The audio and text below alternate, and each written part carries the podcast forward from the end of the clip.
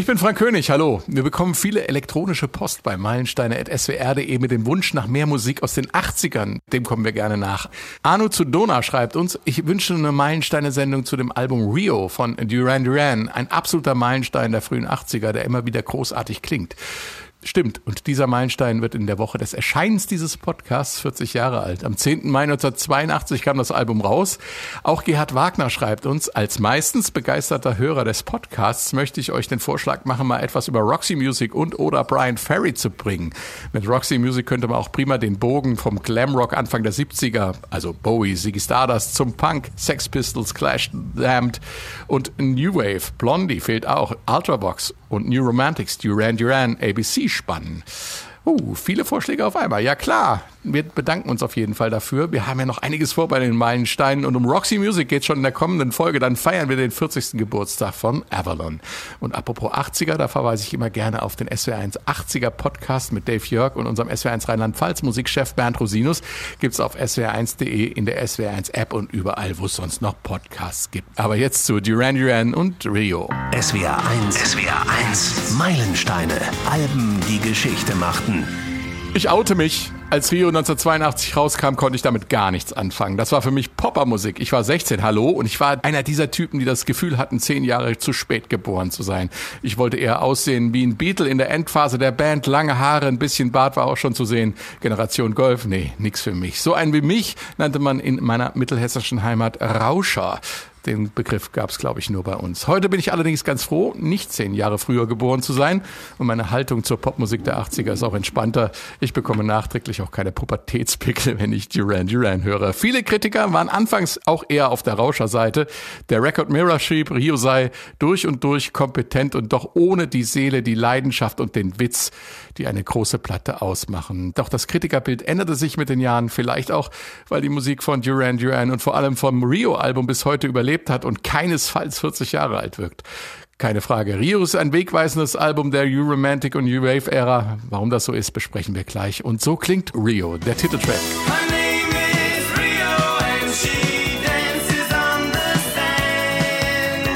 Und das hier war die erste Single-Auskopplung damals aus dem November 81, My Own Way.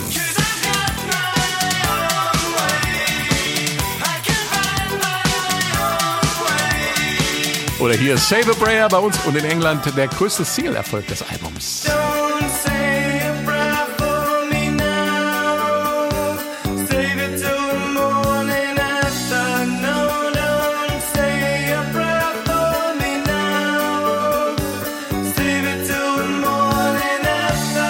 Ich begrüße aus der S1 Musikredaktion Adrian Beric.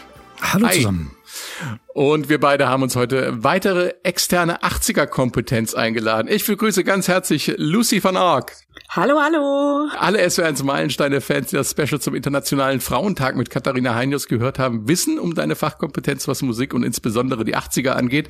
Die meisten Menschen kennen dich aber eher aus den 90ern als Sängerin von Lucy Electric.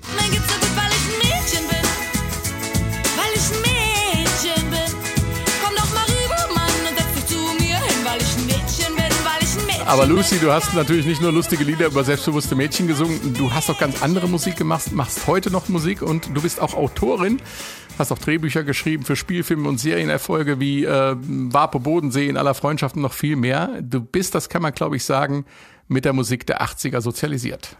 Äh, ja, also das ist gewissermaßen wirklich meine musikalische Ursuppe und tatsächlich äh, ja, bin ich ein Kind des, des New Wave oder dessen, was so heute wahrscheinlich Gothic nennen würdest, den Begriff gab es damals noch nicht, der ist erst in den 90ern entstanden. Mhm. Und also mein, mein Musik, meine musikalische Erweckung fand so mit, mit Bands wie The Cure statt, zum Beispiel, ja, oder mit, mit Sisters mhm. of Mercy oder so. Ähm, und ähm, deswegen, ja, ist, ist das natürlich für mich, ist, ist, ist dieses Rio-Album, weil es ja doch ein Meilenstein ist, ähm, das New Wave ähm, für mich auf jeden Fall ähm, wahnsinnig wichtig. Auch wenn es mir ganz ähnlich ging wie dir, aber aus anderen Gründen. Als es rauskam, muss ich zu meiner Schande gestehen, da war ich, ähm, also ich bin Jahrgang 71, da war ich elf. Mhm. Ähm, aber mich erreichte das ein bisschen später und ähm, damals muss man erzählen, für die Leute, die die 80er nicht so kannten, ähm, war Musik wahnsinnig wichtig so zur Identifikation. Also es, es teilten sich die Leute, wie du schon gesagt hast, es gab, also bei euch gab es die Rauscher, die gab es bei uns nicht, ich komme aus Berlin, aber ähm, also die, also Duran Duran hörten eher so die sogenannten Popper-Kids, also die Kids, die ja. wahnsinnig gerne äh, reich und elegant und ähm, sorglos gewesen wären, die gerne bunte Anzüge trugen, die sie so aufgekrempelt hatten und ähm, Pullover, die man so über die Schultern warf und vorne zusammenknotete und so, die hatten so Locken auf der einen Seite und die waren aber trotzdem sehr handfest, äh, wenn es darum ging, Leuten wie uns aufs Maul zu hauen. Und also ich gehörte eher zu den zu den zu den düstereren Kids, also zu den ähm, halt sogenannten Neuromantic Kids, die aber damals eher am, am Punk angelehnt waren und, und wesentlich düsterer Aha. waren. Aber trotzdem äh, ist dieses Album natürlich, wenn man es jetzt mit ein bisschen Abstand, wenn Frau es jetzt mit ein bisschen Abstand betrachtet, äh, trotzdem natürlich ein Meilenstein und weit weniger uncool, als ich damals gedacht habe. Geht mir ganz ähnlich. Adrian, wir schreiben das Jahr 1982, äh, war schon des Öfteren Thema bei uns äh, jetzt, weil wir die vielen 40-Jährigen feiern. Was war ja, los damals ja. in der Welt, in Großbritannien, in der Musik und speziell bei Duran Duran? Oh, war ja, wo willst du da anfangen? also, weißt du, ich, ich beschränke mich mal auf die Musik, weil, ja. weil weltgeschichtlich, ja, da könnte ich ja jetzt stundenlang reden, vielleicht nur zwei, drei Sätze. Also in Deutschland zum Beispiel, da wird ein gewisser Helmut Kohl, Bundeskanzler, 82, und der bleibt das auch sehr lange, 16 Jahre, mehr als 16 Jahre sogar. England ist damals stramm konservativ, alles andere als ein reiches Land übrigens damals. Margaret Thatcher wird dafür verantwortlich gemacht. Äh, und zu allem Überfluss ist das Land damals auch noch mittendrin in einem Krieg, zwar in einem sehr kurzen, aber doch sehr prägenden Krieg. Das ist der Falklandkrieg. Falklandkrieg Argentinien, eine Insel, wirklich so weit weg, dass die Leute gesagt haben, bitte, was soll das, ja, diese kleine Insel. Netteres Thema in diesem kriegserschütterten England, da findet das statt, was wir heute als ESC bezeichnen, in Harrogate. Äh, da musste auch mal die Landkarte rauskommen. Das ist nicht in London. Äh, wir müssen viel weiter rauf in den Norden, noch nördlicher als Leeds. Nördlich von Leeds, da ist dieser Ort Harrogate. Und da findet das statt, was wir heute als ESC bezeichnen. Eurovision Song Contest, mhm. damals der Grand Prix d'Eurovision de la Chanson. Dieser zauberhafte Zungenbrecher. Ja, ich habe es auch geübt. Ne? Und in diesem Harrogate Da gewinnt eine gewisse Nicole mit einem Lied, das halt in die Zeit gepasst hat. Ein bisschen Frieden. Ein bisschen Frieden, ein bisschen Sonne. Ja, also, das ist jetzt der perfekte Schwenk rüber zu unserem Meilenstein-Podcast. Es geht um Musik hier bei uns.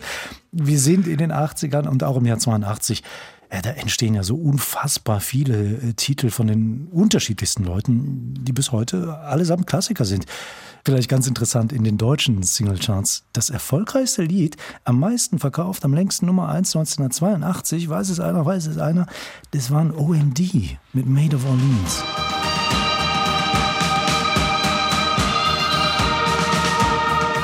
Das hat heißt das nicht eigentlich Made of Orleans? So Jeanne d'Arc, ja. mach was du willst draußen. Aber ich, ich meine, ich habe das Lied als Hit im Ohr, aber ich wusste nicht, dass es 82 der erfolgreichste Song war. Hatte ich echt nicht Super Song. Ja. Großartiger Song. Mhm. Ja, Platz 2 übrigens, äh, der Ordnung halber, ja. die Spider-Murphy-Gang. Skandal im Sternbezirk. Und draußen vor der großen Stadt stehen die Nutten, sich die Füße platt. Skandal. Zwei Dinge, die sind im Jahr 82 wichtig, äh, musikalisch. Die haben einerseits halt was mit Deutschland zu tun, andererseits was mit Bands wie Duran Duran, über die wir ja heute sprechen. Also erstens neue deutsche Welle. Eine Wahnsinnswelle. Songs, die 82 extrem populär in den deutschen Charts sind. Ich mache mal eine Mini-Aufzählung. Der Kommissar von Falco, Da Da Da, Trio, Der Goldene Reiter von Joachim Witt, Markus mit Ich will Spaß, Fräulein Menke, Hubert K., Nena, die hat mit nur das geträumt. Volle Programm. Ihren, ihren ersten Hit. Ne, das war ja so das, was 82 gut lief hierzulande. Ja. Und übrigens äh, äh, wunderbar einträchtig neben Schlagermusik. Ne? Also die war Anfang der 80er auch extrem populär. Andere Käuferschichten zugegeben, aber Leute wie Andy Borg, Peter Alexander, Roger Whittaker, Peter Ach, Cornelius, die verstopfen die Charts. Also äh, übrigens auch genauso wie italienische Schlager, die in Deutschland damals auch irre populär sind. Alice, Albano und Romina Power, Ricche e Poveri, Claudia Mori. Ich habe die alle noch im Ohr. Sorry, ich muss immer so ausholen. Ne? Jetzt kommen wir zu der, der zweiten wichtigen Sache. Da kommen wir Richtung Duran Duran in Amerika. Da haben plötzlich jede Menge britische Acts Chart-Erfolge. Und es geht tatsächlich 82 los. Und das nannte man die Second British Invasion. War natürlich ein Wortspiel. Die amerikanischen Charts, die werden da von britischen Bands freundlich erobert das hatte man mal ganz massiv dort in den 60ern erlebt. Das war so mhm. ungewöhnlich, dass man halt British Invasion gesagt hat, so, so gewisse Leute wie die Beatles und die Stones waren da halt un, ja, unglaublich erfolgreich. Und mhm. jetzt, 82, da ploppen dann plötzlich so Namen auf in den Billboard-Charts wie Duran Duran, Human League, Soft Cell, Spandau Ballet, Culture Club und und und. Die Musik klingt plötzlich anders, jedenfalls anders als das, was man bis dahin im regulären Radioprogramm kannte. Plötzlich haben wir es hier ganz massiv mit sehr melodischen Synthesizern zu tun, Synthesizer. Und die Optik, die haben wir ja gerade kurz angesprochen, die wird ja. auch anders. Brit britische Acts sind einfach Vorreiter, Männer sind geschminkt, Schulterpolster im Sakko, knatschbunte Klamotten, hochtopierte Haare. Ja, und Duran Duran, die passen da wunderbar rein. Die sind 82 noch Newcomer, hatten bis dahin erst ein Album raus. Das war ein Achtungserfolg in den UK-Charts, aber jetzt kommt Rio und damit kommt der Europa- und weltweite Erfolg. Gut, steigen wir ein ins Album mit dem Opener, dem Titeltrack Rio.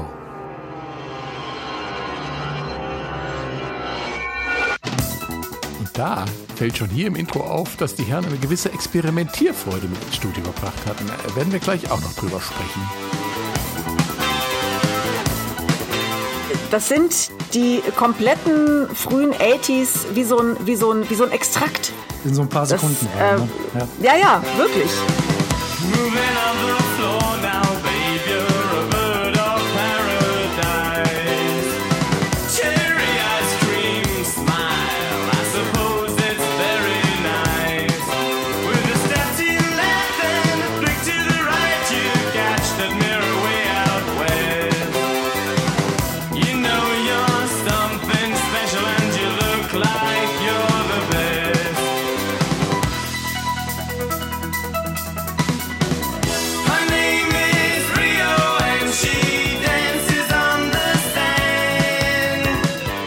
Eingängige Hookline, spannendes Intro, äh, wie gemacht für einen Opener, Lucy. Kannst du dich erinnern, äh, wo du die Platte zum ersten Mal gehört hast? Also tatsächlich, wo ich sie das, ja, ich, ich, ich hatte eine Freundin mit, äh, die war, die hat Duran Duran vergöttert und mir war das, ähm, also, also so bis hin dazu, dass sie quasi wie so eine Art Devotionalien-Tanzritual für diese Band ähm, sich überlegt hat, inklusive Sound to Light, selbstgebastelter Lichtorgel von Papa und so. Toll. Ähm, Tolle mir war das eher, ähm, eher unangenehm.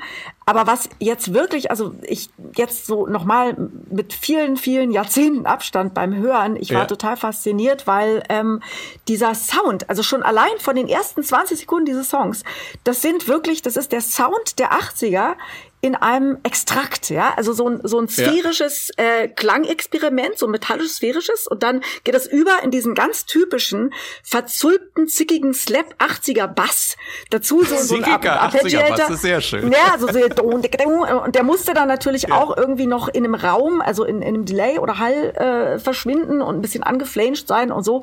Und ähm, und dazu diese Gitarre, die eigentlich ja, also die die zwar angezerrt ist, aber äh, komplett unkrachig, ne? Also die die hat nichts Ja, ja, ja. dreckig rock'n'rolliges, sondern sowas äh, elegantes, diese und, und so so in so einem eleganten Hall und dazu und das finde ich noch typischer, weil das ist wirklich auch neu gewesen damals und auch gar nicht so äh, unkritisch zu betrachten, finde ich, was die 80er angeht, weil ähm, der Sound der 80er war vor allem ein ähm, straight white male gesungener gerader äh, ja Männergesang Männer ein vollkommen unbluesiger Männergesang der aber und das war ja schon wieder ganz okay zumindest so ein bisschen immer sehr androgyn war also wirklich diese also diese ersten Takte von Rio sind sind die 80er Jahre in so einer Art Brühwürfel, den man irgendwo so reinmacht und ähm, mit dem man die 80er so rausholen kann. Das ist sehr faszinierend.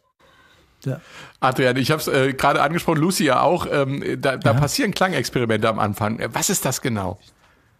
Also Soundtüfteleien, so würde ich das äh, be bezeichnen. Das passierte am Anfang eigentlich ganz witzig. Es fängt ja super leise an, Lucy hat so angedeutet. Ne? Das kommt wie aus einem Nebel raus. Da entstehen erste Klänge. Man merkt da, schon, da wird irgendwie experimentiert. Man hört einen leicht metallischen Klang. Dann hat man das Gefühl, dass dieses metallische Geräusch irgendwie zurückgespult wird. Und äh, damit, ja, damit ist dieser kleine Effekt eigentlich auch schon, schon erklärt. Ne? Die hatten im Studio tatsächlich einen richtigen Flügel stehen. Auch Mhm. Synthie-Bands haben immer einen echten Konzertflügel griffbereit. Also Nicky Rhodes, äh, der war damals der Mann für die. Tasten. Ja. für die Tasteninstrumente war Die Nicky Rhodes standen in den zuständig. 80ern einfach rum in den Studios. Also damals gab es noch Studios und da stand immer ein Flügel, auch in, also in allen, in Ja. denen ich war. Echt. Konntest du immer rüberschieben, klar. Ja, Klar. Also dieser Nick Rhodes, was macht der experimentell? Der, der legt so Metallstifte auf die Klavierseiten drauf. Und da entsteht natürlich automatisch, kann sich jeder denken, ein Geräusch, ein metallisches Geräusch.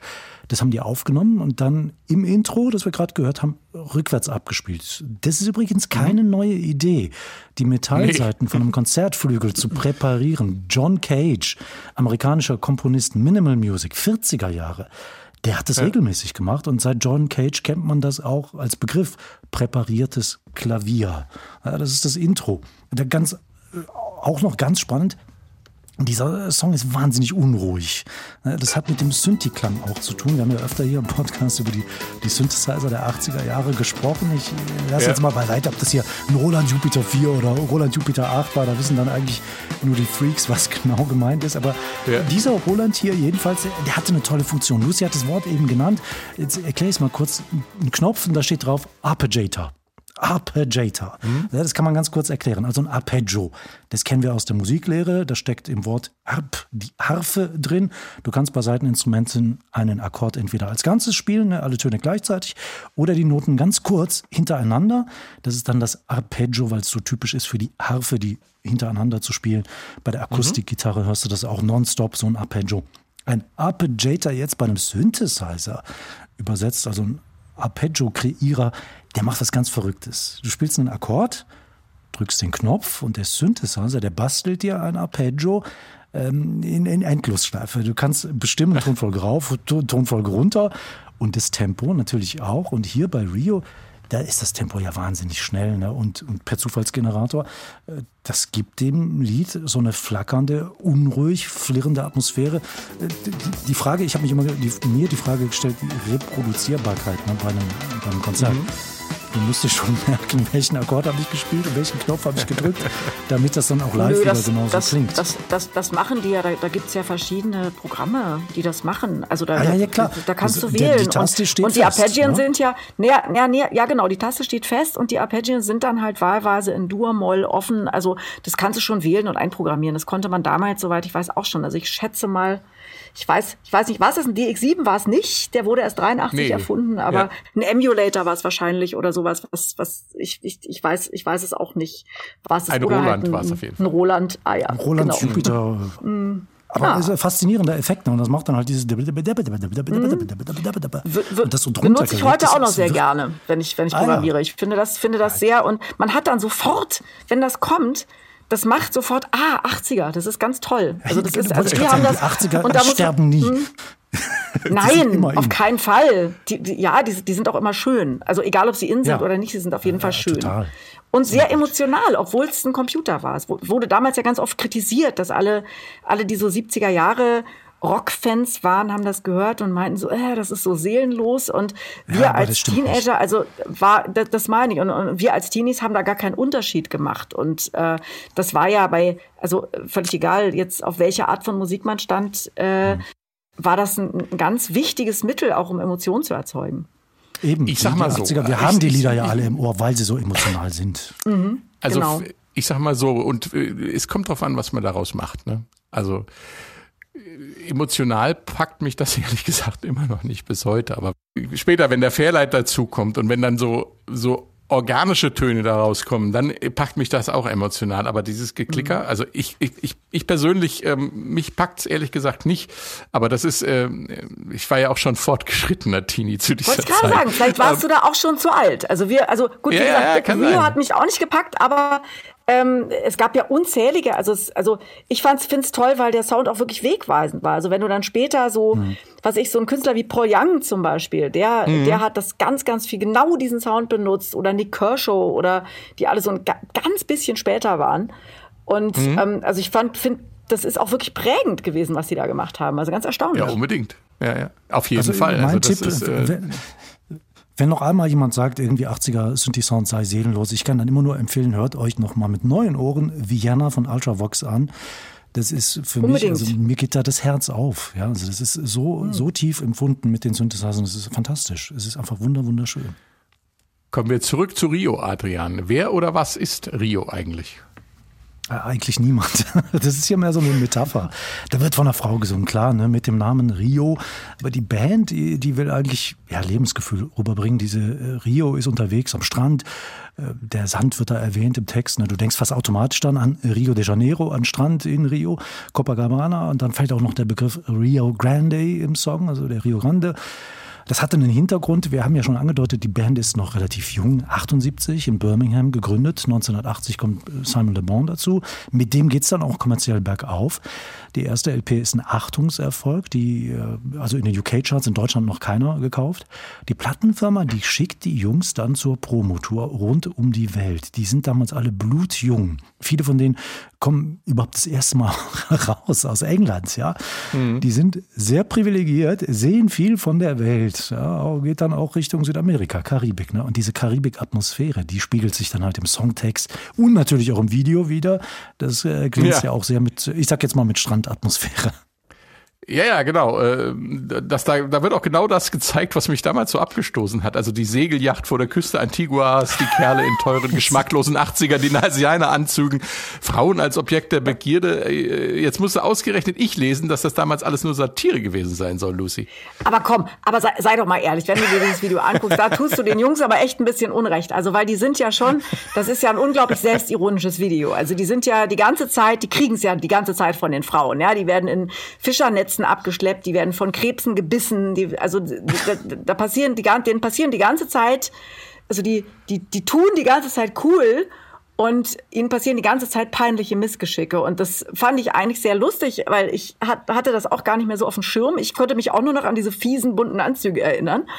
Und ähm, habe dann gesehen, das ist doch ein, ein sehr selbstironisches Video. Und ähm, das finde ich im Übrigen auch sehr typisch für die 80er, was dann leider in den 90ern wieder verloren ging.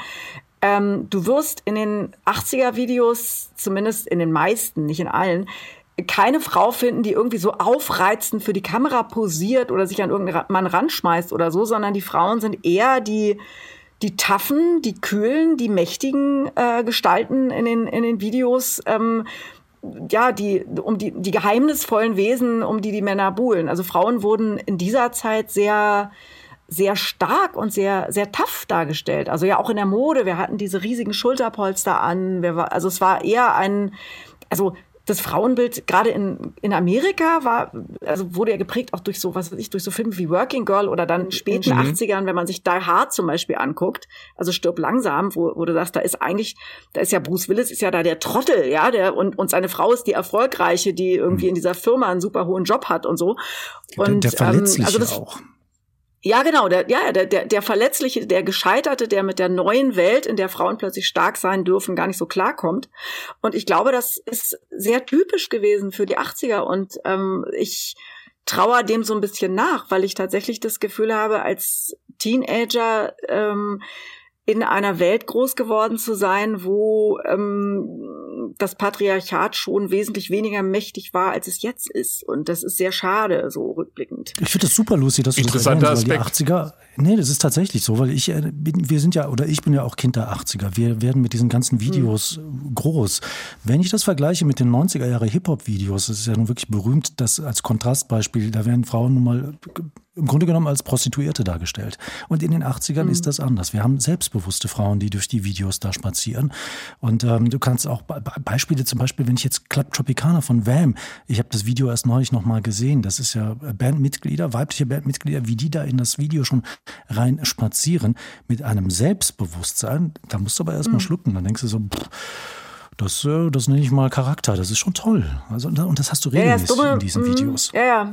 Das, das Und das Dumme Club war Tropicana halt, ist eine Satire auch tatsächlich. Ja, ja. Und das, also das, das wurde dann, das, das, äh, da, da gab es dann so den Backlash tatsächlich so Ende der 80er Jahre bis, also und ähm, ja, so jetzt so zu in den 90ern, wo, wo wir dann das Mädchen quasi, das war ja auch ein, ein, ein, ein, ein Aufbegehren, zu sagen, diese, diese, also Frauen haben Recht auf eigene Sexualität. Das war ja damals unser Anliegen und wir haben gedacht, dass, dass, äh, dass das dann so ein letzter Schritt ist, von wegen. Dann Ja. ist alles mit, mit großem Karacho wieder zurückgeschwappt irgendwie, was, was Sexismus anging.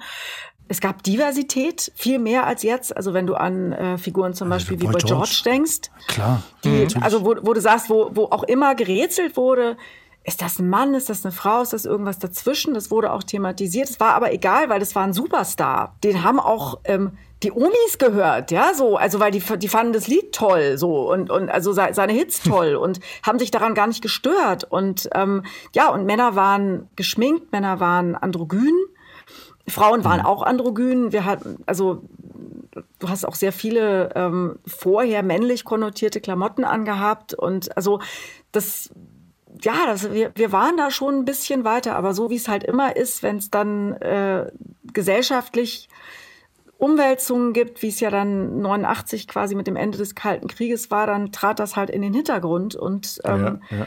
Wurde wieder, wieder, ja, alles wurde wieder weggespült, was da er erkämpft Boy George habe ich ja mal kennengelernt. Äh, Boy George habe ich mal kennengelernt. Der war Zivi in der Jugendherberge in Berchtesgaden. Aber ich glaube, das war nur eine Kopie. Das ist, Ähm, Ach so. Ich wollte gerade sagen, ist nicht Ah, okay, Ernst. verstehe. Moment, ich glaube, ich war auch gerade etwas sprachlos. Es sah einfach wirklich verdammt ähnlich. Also ähm, war wirklich in so rumzulaufen damals ähm, als bunter Vogel. Wo wir gerade beim Frauenbild sind, ähm, passt ja prima, dass wir über das Bild einer Frau reden, äh, Lucy. Äh, Das Cover ist ja zu einer 80er Stilikone geworden. Ein grandioses Albumcover. ja, also da, da musste ich auch noch mal wirklich gucken und ich habe wirklich überlegt, wie viele quasi Kopien oder oder oder Anlehnungen ich von diesem Cover in also überall, ja, also in in in also damals hieß das ja nicht Club, wo man hinging, sondern es hieß Musikcafé.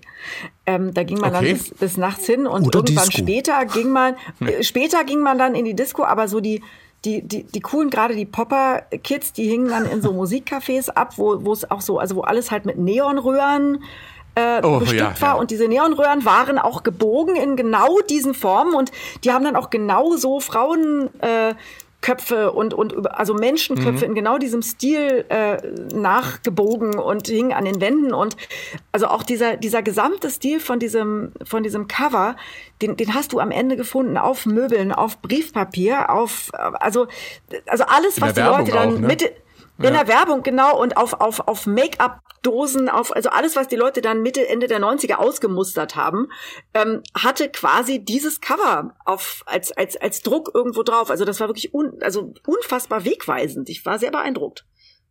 Äh, das muss man dazu sagen. Das ist also diese, äh, diese Frau mit rot geschminkten Lippen, die äh, fast schon so stilisiert dargestellt ist, ne, auf dem Cover. Kann es jemand genauer beschreiben als ich? Bin ich so gut im Bilder beschreiben? Also was glaube ich echt so auffällt, ist, dass es eben wirklich quasi eigentlich nur wie so ein wie so ein wie so ein Comicbild gezeichnet ist. Was ganz Mhm. doll auffällt, sind diese typischen 80er Jahre ähm, grafischen noch Elemente, die noch da, da, da, dazu addiert werden, also so Striche, die so quer durchs Bild gehen, also wie so fast so wie so Geschwindigkeitslinien in Orange und Grün. Und die Frau hat natürlich so dreieckige lange Ohrringe an und was auch ganz wichtig ist, so ein typisch 80er, man sieht die Nase gar nicht. Also die Nasen waren irgendwie nicht 80er.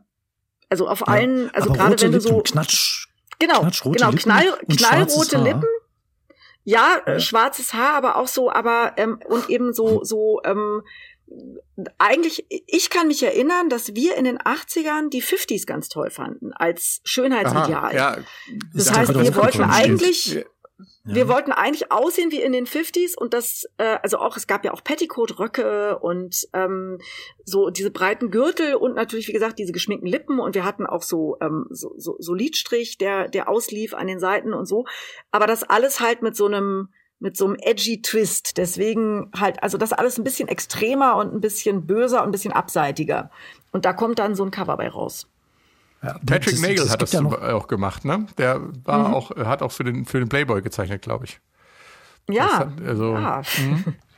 Es spricht an. Also ich weiß nicht, was das für ein Blick ist, den diese Frau drauf hat. Das ist aber, sie, sie lächelt und der Blick, der, der ist so ein bisschen hintergründig. Sie lächelt und der Blick ist hintergründig. Die, die Augenbrauen sind sehr schmal äh, gezeichnet so. Aber dann, wir kommen ja gleich ein bisschen zum Thema Märchen, jetzt wo wir drüber sprechen.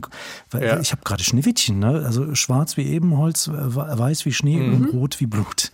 Die sind so drei Mhm. Ich Farben. glaube, es wurde auch gesprochen von Motive. der, äh, ja, von der von der Mona Lisa der 80er, habe ich gelesen. Äh, Ich glaube leider nicht mehr, Ja. weiß leider nicht mehr, wo ich es gelesen habe. Aber so, Mhm. so kann man es sehen. Ne? Also ein, ein, eine Frau, die etwas Geheimnisvolles hat und zur Stilikone der, der 80er geworden ist. Also, Ähm, sie ist interessant. Es ist aber sagen, auch sympathisch. Es ist, ja, aber es ist nicht abschreckend so, sondern es ist sympathisch. Es Nein, überhaupt mich nicht. spricht es als Mann an. So, ne? Ich denke so, ja, tolle Frau. Einfach, das ist ein tolles Ja, Bild. ich gucke da gerne hin. Es hat auch Glamour. Also die, also die, die Ja, Art, total. ich glaube, da, da äh, unterscheiden sich eben, also da gab es tatsächlich so zwei Strömungen in den 80ern. Es gab die Kids oder Leute, die ähm, eher so wie ich so dem, dem Weltschmerz des Kalten Krieges anheimgefallen sind. Und ähm, die mit dieser ganzen Glamour-Geschichte gar nicht so viel anfangen konnten. Und dann gab es die Kids, die eigentlich, ja, die glamourös sein wollten, die ähm, die Reichtum cool fanden, wie gesagt, die Palmstrände cool fanden, die, also wie sie von Duran Duran ja in diversen Videos immer wieder äh, benutzt worden Ja. sind, die selber eine Segelyacht haben wollten, die reich sein wollten. Es gab ja auch so so Serien wie, oh Gott, wie hieß das denn? Ki hieß das Miami Kiro, Vice. Kiro, ja? Ja, ja, ja, Miami Ja, Vice, wieso, selbst in Deutschland. Ich glaube, Kir hieß das Kiroyal? Ich, war- ich habe das nicht Royal, ja, geguckt klar. damals. Genau, und, und also so, Schickeria, so, ja. so dieser, genau so dieser München-Style. Der so, also Mhm. es gab halt eher so die Kids, die waren eher so Richtung München, die wollten alles so ein bisschen posch und auch wenn sie es nicht hatten, wollten sie zumindest posch rüberkommen. Und die Leute, die waren eher Richtung Berlin, die wollten eher abgerissen darüber kommen, als sie waren und zu denen gehörte ich. Aber ähm, trotzdem, und das finde ich ganz spannend, merkt man auch so eine gewisse, ja, so ein gewisses Extrem und eine gewisse äh, Abseitigkeit und äh, Radikalität, selbst in diesem, in dieser, in dieser Poschheit. Also der Weltschmerz des Kalten Krieges, finde ich, der ist auch in der Musik von Duran Duran immer zu spüren. Das ist nicht, das ist nicht so total happy, happy, sorglos, Mhm. wie, wie jetzt irgendwelche so, so, so Disco-Geschichten aus den 90ern oder so. Das Bandfoto ist interessanterweise nicht auf dem Cover selbst, aber die Band ist auf dem Innenumschlag drauf und äh, dort vor nächtlicher Skyline auf dem British Petroleum Building in London, dem damals höchsten Gebäude dort. Interessantes Bild auch ähm, und das ist gemacht von Andy Earl. Äh, nur der Vollständigkeit halber. Die erste Single-Auskopplung des Albums ist der zweite Song, My Own Way, mit einem schönen funky Bass gleich zu Beginn.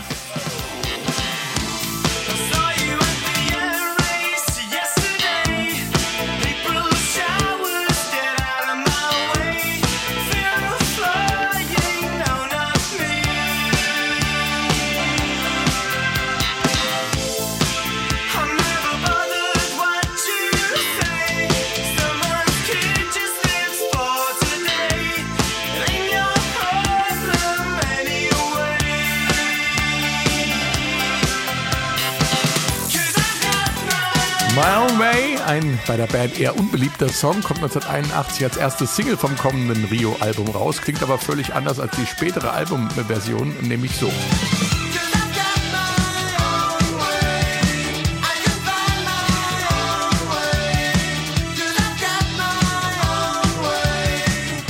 Klingt irgendwie ein bisschen wie Duran Duran auf äh, Steroiden. Ähm, später dann fehlt die erste Single vom Album auf den Compilation-Alben von äh, Duran Duran und auch live wird die Nummer nur selten gespielt. Was war denn da los, Adrian?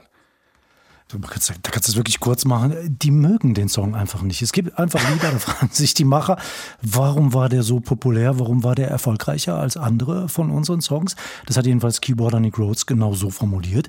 Die haben ihn gestrichen von der Setlist bei ihren Konzerten. Man findet keine Live-Version davon oder kaum. Ich habe keine auf Anhieb gefunden. Bei den, du hast es gesagt, bekannteren Greatest Hits Alben von Duran Duran ist der auch nicht dabei, was ja schon Ja. eine deutliche Sprache spricht. Also was schon komisch ist, das Lied gibt's aber in einem halben Dutzend verschiedener Versionen auf der Deluxe-Version von Rio. Da kann man die alle nachhören. Die klingen tatsächlich auch alle einigermaßen anders. Haben wir ja gerade das Beispiel gehört. Das Ja. kannst du jetzt verschieden deuten. Am ehesten vielleicht damit, sie waren mit keiner Version zufrieden. Deswegen ist der in den Jahren danach bei denen dann unter den Tisch gefallen. Punkt. Gut, dann machen wir es an der Stelle kurz. Weiter geht's hier mit dieser Nummer hier, Hungry Like a Wolf.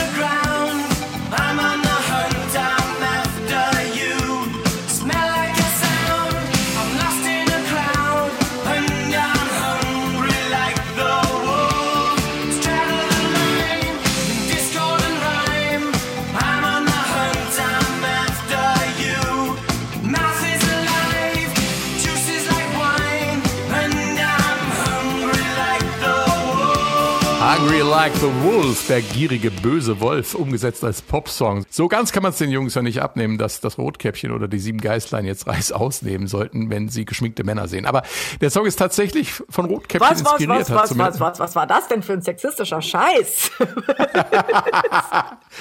Naja, ich, lass mich doch auch mal ironisch sein.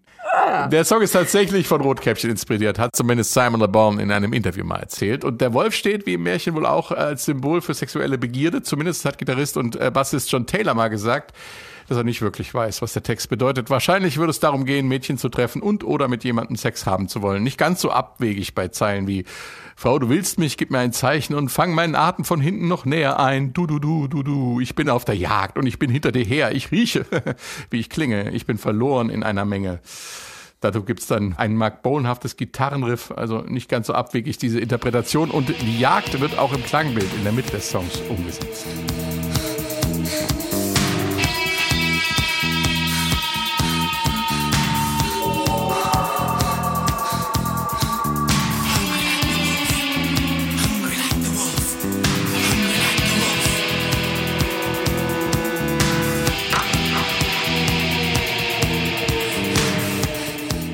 Ja, äh, da riecht's auch akustisch nach Jagd und Schweiß. Äh, Apropos Jagd und Schweiß.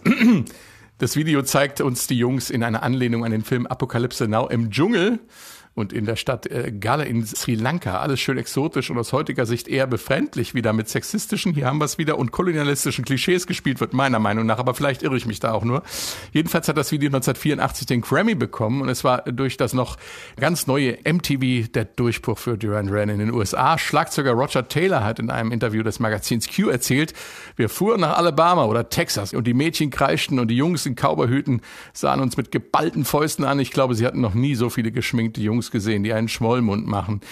Lucy, du sagst sexistisch. Ich persönlich finde den Text auch irgendwie so. Aber äh, geschminkte Jungs mit animalischer Begierde, ziemlich neues Männerbild damals, Anfang der 80er. Ja, das auf jeden Fall. Nein, ich meinte nur sexistisch, dass, wie gesagt, dass, dass ich dachte, ich glaube, geschminkt und äh, geschminkt und animalisch äh, schließt sich überhaupt nicht aus, weder von äh, Männern noch von Frauen und noch von irgendwelchen anderen Geschlechtern. Aber das hab ich auch nicht gesagt. Ähm, also was ich, nee, nee, ähm, aber was, also ich, ich finde die ähm, den Kolonialismus, der aus diesem Video trieft, äh, äh, da war ich richtig, da war ich richtig schockiert, als ich das jetzt nochmal Ja, gesehen habe, weil es ja wirklich so wie so ein, also das, das ist ja ein Video, wo es die ganze Zeit um so, ja, um das Animalische geht und das Animalische wird quasi dargestellt durch die Bewohner von Sri Lanka und er läuft da so durch wie so ein Abenteurer und ähm, du denkst dir so, ey, äh, die Leute in Sri Lanka sind jetzt aber auch nicht animalischer. Also, also das, also es hat sowas so, ich bin bei den in Anführungsstrichen Wilden gerade und ähm, Ja, ja, das genau. bebildere das damit. Und das ist so im in der heutigen äh, Sichtweise wirklich ziemlich gruselig, was da, äh, was da, was da gedreht worden ist und wie, die, wie da gedacht worden ist. Also ich fand sexistisch, also in dem Video spielt ja eigentlich so gut, also weiß ich nicht, da gibt's so zwei, drei ganz kurze Shots mal auf Frauen, die aber auch eher rätselhaft sind und so, so blitzartig auftauchen, verschwinden. Aber wie gesagt, dieses, dieses kolonialistische Klischee, was da bemüht wird, im, im Übrigen ja auch in, in mehreren, also in, im nächsten Video ja auch, also von, von Save a Prayer ist es ja genauso. Ähm, das ist schon ganz schön gruselig und, aber ich denke, das würde die Band heute auch anders machen. Also ich glaube, da kann man denen so ein bisschen, hoffe ich zumindest, verzeihen, weil das ist einfach äh, aus der Zeit gefallen heutzutage. Simon Le Bon soll ja von Jim Morrisons Lizard King inspiriert worden sein. Ganz interessante Geschichte. Wahrscheinlich dieses Animalische in dem Song. Übrigens, das Make-up äh, haben ja die Freundinnen der Bandmitglieder erfunden sozusagen. Ne? Insofern äh, haben ja Frauen auch einen großen Einfluss auf die, auf die Musik und auf den Style der Band gehabt. Auf jeden Fall, also da, da, da gibt's auch wunderschöne Zitate von, also das, das ist ja nicht neu, ja, es gab's ja schon zu Bowies Zeiten, dass Männer sich geschminkt haben. Also es, es ist belegt, dass die, die Band von Bowie das erstmal unglaublich kacke fand, bis sie gemerkt haben, dass, äh, dass die Mädels da alle unglaublich drauf standen und dass sie viel, viel mehr Erfolg äh, bei von ihnen ähm, begehrten Personen hatten, wenn sie äh, sich ein bisschen geschminkt haben. Und am Ende hieß es immer noch, los, her damit, gib mir die Wimpertusche. Und äh, also ich glaube, dass das, das war ja in den, in den 80ern das das ging ja weiter, das, das, das ging ja sogar bis in den Metal. Also eigentlich gab's keine, keine Männer, die sich nicht geschminkt haben in den 80ern. Also selbst so, so Föhn-Metal, so Ja. Föhn-Metal-Bands wie Europe, da haben sich die Leute geschminkt und haben Klar. Lipgloss benutzt und so.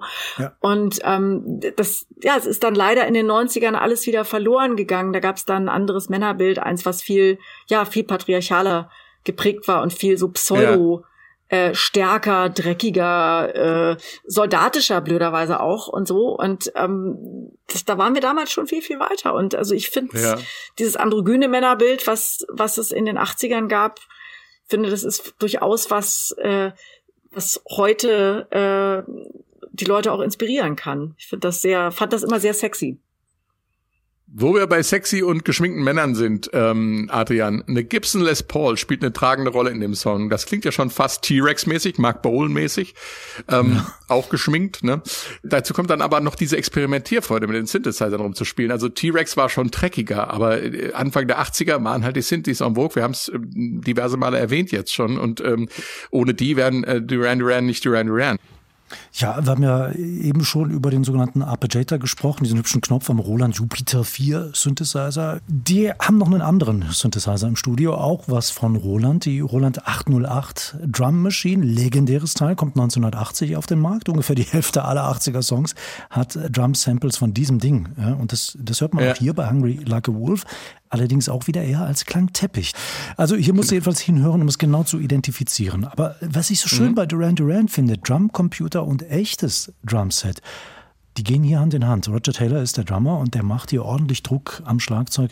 Und was ich noch so bemerkenswert finde an diesem Song hier, der ist an einem einzigen Tag entstanden, haben die Bandmitglieder immer wieder in Interviews erzählt. Ne? Also morgens ins Studio, bisschen improvisiert, Melodie gebastelt, am Synthi gefummelt, aufgenommen. Abends war der Song fertig und das ist eine stramme Leistung. Also überhaupt das ganze Album Rio relativ schnell entstanden, Januar bis Februar 82. Das ist flott. Aber man muss auch sagen, das ist ähm, im Jahr davor äh, schon in, in, in Grundzügen entstanden. Da waren ziemlich viele Demo-Versionen von Songs schon aufgenommen worden. Die konnten also auf eine breite Basis an Material zurückgreifen, um die dann Anfang 82 so schnell fertig zu produzieren. Wir machen weiter mit Save a Prayer, war die dritte Single-Auskopplung.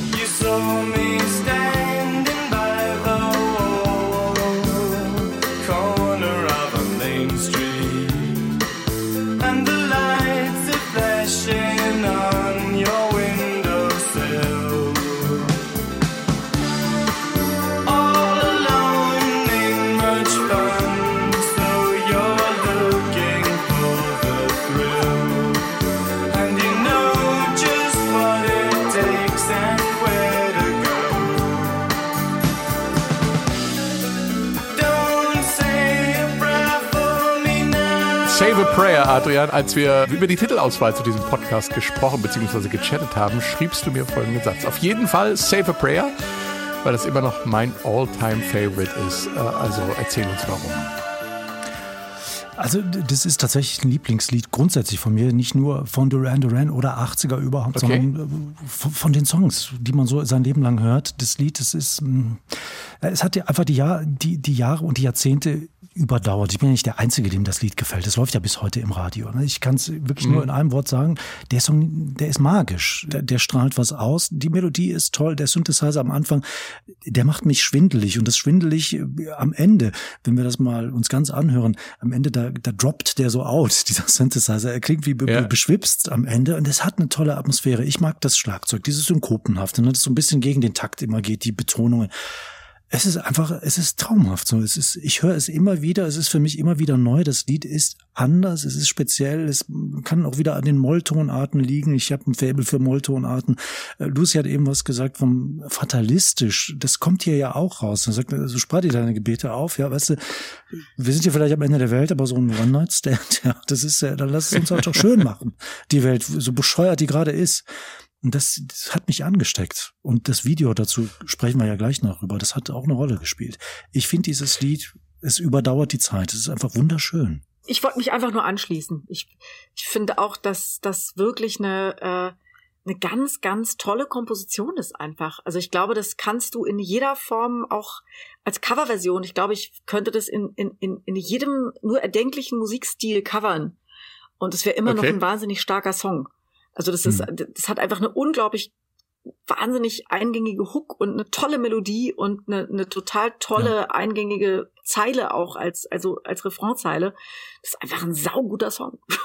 Das ist auch hypnotisch und ko- komischerweise, der landet ja erst drei Jahre später in Deutschland in den Charts. Drei Jahre später. Kurz nach Wild Boys. Da denken ja immer noch viele, der müsste ja eigentlich auf der LP drauf sein, wo Wild Boys drauf ist. Nee, offiziell ist das das Album Rio von 82. Hit in Deutschland aber erst 85. Äh, Für Duran Duran, also in, in den UK-Charts war das damals äh, ein großer Erfolg für die 82. Ist bis auf zwei draufgeklettert.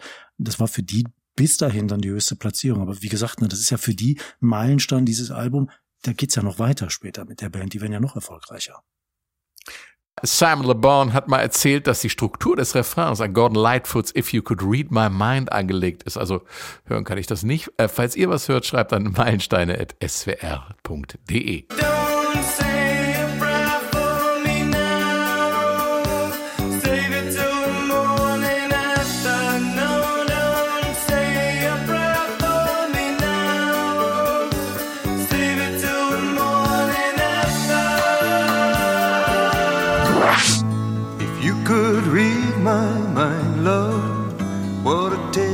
thoughts could tell. Just like an old time movie about a ghost from a wishing well in a castle dark or a fortress strong. Ich er nicht so wirklich was. Nee. Lucy, wie geht's dir? Ich weiß nicht, vielleicht emotional doch. Also, also von den von Ja, den vielleicht hat er sich einfach ist da schon inspirieren was. lassen. Also das ist, ich, ich weiß, dass ich, ich habe ja bei der bei der großen Annette Humpe gelernt ähm, als Ja. Produzentin und ähm, die hatte einen Begriff, der nannte sich Klaubaustelle. Und eine Klaubaustelle war ein Song, ähm, der quasi emotional etwas transportiert hat, wo du sagst, da da, das möchte ich irgendwie. Und ich Hm. denke mal, dann war das wahrscheinlich die Klaubaustelle für den Song. Und das, das ist aber auch wieder so eine schöne, so ein ja. schöner Beweis dafür, dass, dass äh, Musik sich immer gegenseitig befruchtet und dass es eigentlich. Ja. gar nicht mal so einfach ist, wirklich was zu klauen, eins zu eins. Ja, also, also Ja. das, das wird immer wieder was Eigenes und Neues. If You Tolles Could Read My Mind ist ein schönes Lied und zauberhaft, aber ein anderes. Auf jeden Fall. Lass uns doch mal über das, lass uns doch mal über das Video reden. Äh, Adrian, du hast es ja vorhin schon angesprochen. Muss sein bei so einer 80er-Ikone. Die Jungs sind wieder in Sri Lanka und äh, da gab es Schwierigkeiten, die zu bewältigen waren, Adrian. Äh, Also die erste Schwierigkeit, die war erstmal die Hitze. ne? Du bist da als Engländer äh, nicht unbedingt Hitze gewöhnt, ja, wo es Dauerregen gibt. Und das war Winter, als sie es gedreht haben. Und dann ist da auf der Südhalbkugel Sommer. Und das ist eine Affenhitze, ja, es ist feucht, du kannst es kaum ertragen. Dann war die Unterkunft. Nicht gerade um die Ecke, du landest in einem fremden Land bei dieser Hitze. Und dann heißt es, ja Leute, das dauert jetzt aber erstmal ein paar Stunden bis wir da sind und denkt nicht, dass wir mit einem klimatisierten Bus dahin gefahren werden. Und auf der Fahrt ins Hotel, da sehen die Bandmitglieder noch die krasse Armut auf Sri Lanka. Da musst du auch erstmal klarkommen, wenn du als aufstrebender Superstar hier landest. Die Plattenfirma spendiert dir einen extrem teuren Dreh, eine halbe Weltreise. Und dann landest du auch noch in einer Gegend, die kurz vom Bürgerkrieg steht. Also der geht nämlich ein Jahr später los. Tamilen, den Begriff haben wir noch, streben nach Unabhängigkeit. Diese Band kriegt viel von der Nervosität in dem Land mit. Also die beschreiben auch eine Szene, wie sie bei Mönchen in einem Tempel sind und die Mönche äh, sind sehr unruhig, weil sie merken, da ist Spannung im Land und da haben die überhaupt keine Lust drauf. Das war nicht Mhm. alles. Hier und da kommt noch äh, der Hubschrauber zum Einsatz, der nicht landen kann. Die, du siehst das in dem Video auf was für für ja, Monumenten, die da gedreht haben, da kann ein Hubschrauber nicht landen. Die müssen buchstäblich abgeseilt werden. Ja, und die Elefanten, die du in dem Video siehst, die waren jetzt auch nicht unbedingt willig mitzumachen, die waren eher paarungsbereit. Das hat dann auch für ein paar amüsante Zwischenfälle gesorgt. Ne? Äh, Also man kann sagen, echt einfach abenteuerlicher Dreh ne? für ein Video, das sechs Minuten lang ist. Aber wenn du dir das Video dazu heute nochmal anguckst, äh, dann kannst du sagen, also ich bin da immer noch verzaubert. Wir haben eben davon gesprochen, wie der Sexismus, Kolonialismus. Klar, hier sind die Weißen. Die werden da, ja, wie soll ich sagen, angehimmelt, ja, von den Einwohnern da auf Sri Lanka. Aber der Zauber, der von dem Lied ausgeht, der findet sich schon Mhm. in dem Video wieder. Wer da kein Fernweh bekommt, der hat schon was auf dem Auge. Die, die Bilder, die sind einfach traumhaft schön. Das ist wie ein Werbevideo. Es ist super. Man will dahin. Ja, wobei ich aber auch genau das ein bisschen schwierig finde, weil eben also einerseits äh, erzählt wird, ja, die die die Mönche zum Beispiel waren beunruhigt wegen ähm, ja des absehbaren Kriegsbeginns und so. Und ich habe so das Gefühl, dass da auch gerade die Einheimischen, also zum Beispiel auch diese Kinder, die da auf den Berg gehen oder äh, der eine Mönch, der da auf dem Berg steht, die werden so als so eine Kulisse benutzt. Ich habe so ein bisschen das Gefühl, ich gehe in den Total. Zoo nur mit Menschen. Und ein ähm, das finde ich natürlich sehr, sehr, sehr unschön, wenn du dir überlegst, dass das ja auch genauso Menschen sind mit ihrer eigenen Geschichte. Also ich denke, heute würdest du so ein Video so nicht mehr drehen. Also nicht, wenn du so noch einigermaßen bei Trost bist oder irgendwie Ja, noch ja. einigermaßen ein Herz hast. Ähm, ja, die Bilder sind schön, aber auch da ist es wieder so, dass du eben, dass, dass, dass quasi da die Weißen einfallen und den, diese ganze äh, unendlich bezaubernde Schönheit und diese Kultur dieses Landes als Kulisse benutzen. Und das ist natürlich, glaube ich, aus heutiger Sicht echt ein bisschen schwierig. Also sehr schwierig. Und wir haben noch einen Song dabei, der nicht als Single erschienen ist. Hier kommt A New Religion, sehr funky die Nummer und äh, mit einem knurrenden und slappenden Bass. I've been now and down the path sometime. Come on, takes me nowhere which I know. Das ist schon geil, muss ich sagen. Also.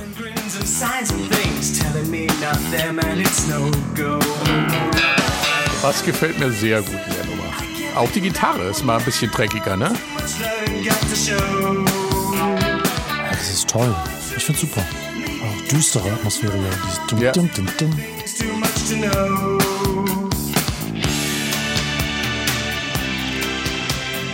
Duran Duran, New Religion vom Meilenstein-Album Rio, Lucy. Als wir den letzten Song für diesen Podcast ausgesucht haben, habe ich dir geschrieben, dass Adrian und ich New Religion vorschlagen und du hast prompt geantwortet, super.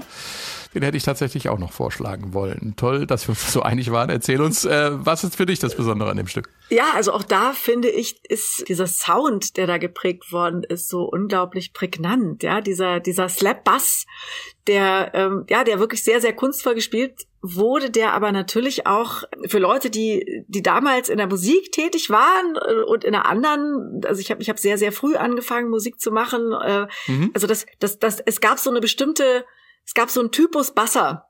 Die haben immer geslappt, die hatten die Bässe so ganz weit oben unterm Kinn und haben so, Genau. haben so cool, und das war halt alles unglaublich sauber. Also das, das was eben, Ja. als wir den Song gerade noch mal so gehört haben, ähm, fiel der Begriff, dass, dass da, da gibt's ein bisschen dreckigere Gitarre, aber ich habe hab so das Gefühl, das war, ist schon so, so das, das absolute Paradebeispiel für so einen, für so einen cleanen, äh, poschen 80er Sound für so ja halt von Leuten, die gerne in in Neon in, in, in Neonsälen Cocktails getrunken haben und viel Geld hatten und vielleicht auch an der Wall Street gezockt haben und so und die also die die so rüber haben kommen wollen. Und das ist so ein das ist wirklich so eine das ist eine, eine Zeitreise. Das ist wie so eine wie so eine Zeitmaschine als als Song. Ja so das das das vereint Ja. so alles. Deswegen fand ich den unglaublich faszinierend. Also auch diese Gitarre weil ich finde die überhaupt nicht dreckig sondern die die ist halt verzerrt aber die ist so die ist halt so verzerrt, aber die, die, die duftet nach Waschmittel dabei. So.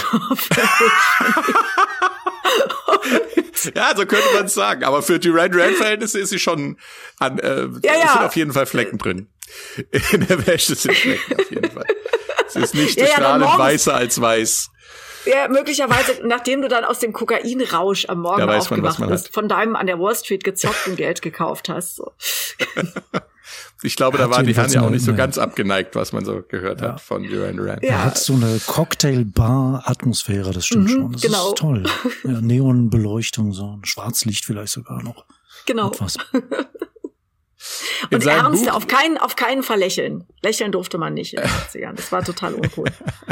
Also, und wenn man gelächelt hat, dann nur so machtvoll. Also, so wie die Frau auf dem Cover. Also, das ist ja auch kein freundliches Lächeln, sondern so ein, ein, ein, ein, ein wölfisches. Okay. Ich weiß nicht, irgendwie komme ich, in, äh, ja, ich erinnere mich wieder, aber äh, nicht meine Zeit offensichtlich.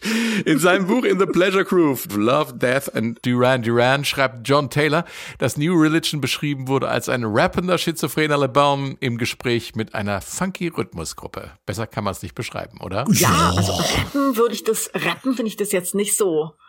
Also, Ja, aber er singt also, auch nicht richtig. Also für die damalige Zeit, Aber da gab's schon, da gab's ja schon, also in der damaligen Ja, Zeit, da gab's ja schon Ja, natürlich gab's ja also Aber, die äh, Sugar Hill Gang gab's er- damals ja schon. genau. Ja. Aber so richtig singen tut er ja auch nicht. Das ist so eine Mischung. Ja, Ja, so ein cooler, also gab's aber in den 80ern öfter, so cooler Sprechgesang, so von, von, von Männern, die sogar zu cool zum Singen waren. Und Sagen Aber im Gespräch mit einer funky Rhythmusgruppe finde ich sehr schöne Vorstellung. Das, Ja, äh, ja, Ja, sehr der schön. Song hat genau. einfach seine Schönes- Atmosphäre. Wir reden alle durcheinander, der Song hat seine Atmosphäre. Er ist einfach ein toller Song. Wir wissen schon, warum wir drei ihn tatsächlich dann haben wollten, als, als Rausschmeißer. Genau. Guck mal an. Weitere Infos zu Meilenstein Rio gibt's in unseren Shownotes, zum Beispiel auf sw1.de. Das war's auch mal wieder. Bis zum nächsten Mal. Danke Lucy, danke Adrian, danke fürs Zuhören Dank. und tschüss.